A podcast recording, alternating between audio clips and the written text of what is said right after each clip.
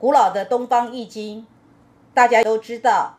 要能够从认识易经到通晓易经，到能够把易经带到生活当中去咀嚼它的哲学性的生活智慧，一个漫长的知识工程。为什么我要这么仰之弥高望之弥坚的知识工程？最主要的原因是因为对我来说，这是我给我自己的一个自我挑战，我就试试看，说我自己能不能完成。如果我可以做得到的话，那我就应该要尽量去做。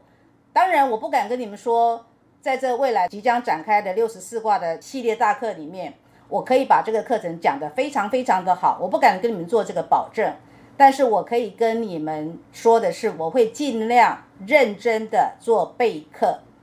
也就是说，在易经的这个部分，我会尽量的努力的做备课。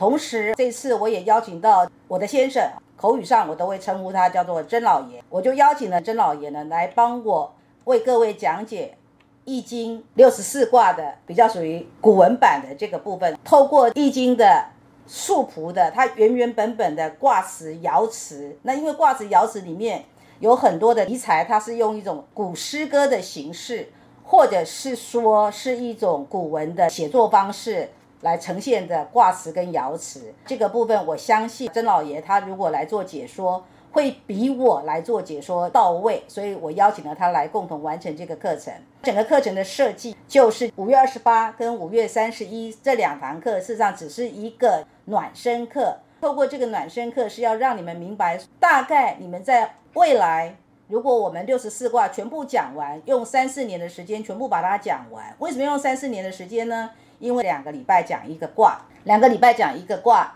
如果都没有间断的话，一年就是讲二十六个卦，总共有六十四卦，所以要两年多吧。可是事实上，依照我们这个长期带状课程的经验，不可能中间没有任何的调整，或者是说中间给大家喘个气儿，做一个阶段性的休息，所以不会是一年讲二十六个卦。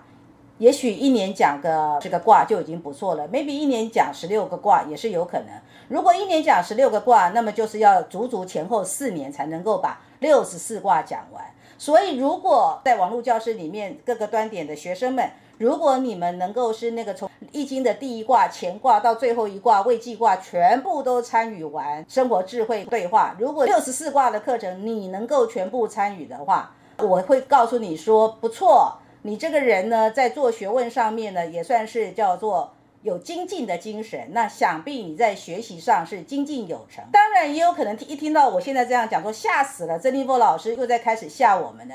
要我允诺自己呢，从第一堂课，从第一年的第一堂课到最后第四年的第六十四堂课。OK，如果你知道你自己是这样子的状况的话，没有关系，因为我们这个课程的报课后面的报课，我有采取了啊，每八个卦为一个单元。所以呢，你也不用担心说在那边做天人交战，在那边做挣扎，说那怎么办？我到底要不要报课呢？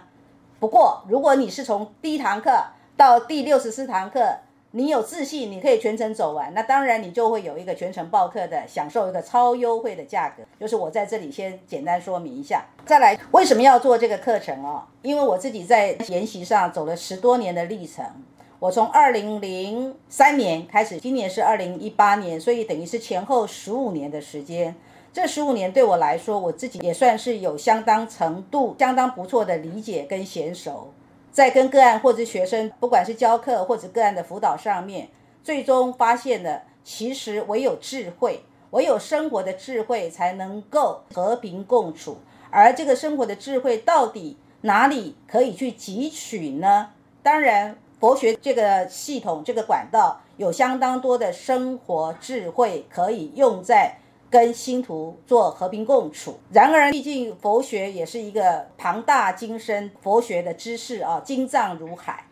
如果以佛学跟易经来做比较的话，那佛学又是一个精藏如海的更无边无际的知识海洋。所以，相对的，我就选择了易经这个领域。差不多是在五年前，二零一三年，我就陆陆续续的开始运用工作空档的时间，开始陆陆续续的参学易经。那么现在经过了五年的时间，我自己觉得差不多可以了哦。我就我刚刚跟你们讲的，我不敢跟你们说我可以把这个课讲得非常非常的到位，但是至少我把它当做这是一个自我的挑战跟自我的尝试。也许后来叫做青出于蓝更胜于蓝。也许将来学生里面，如果你们有人可以把我现在讲的不够好的地方，讲的不够到位的地方，你们可以把它填补上。我觉得这也是一个非常好知识的传承，或者是说站在前人的基础上去做补强的工程，这都是非常好的。我大致上就讲一下为什么我要开这个课的原因。那现在就直接进入这个课程今天的一个序言。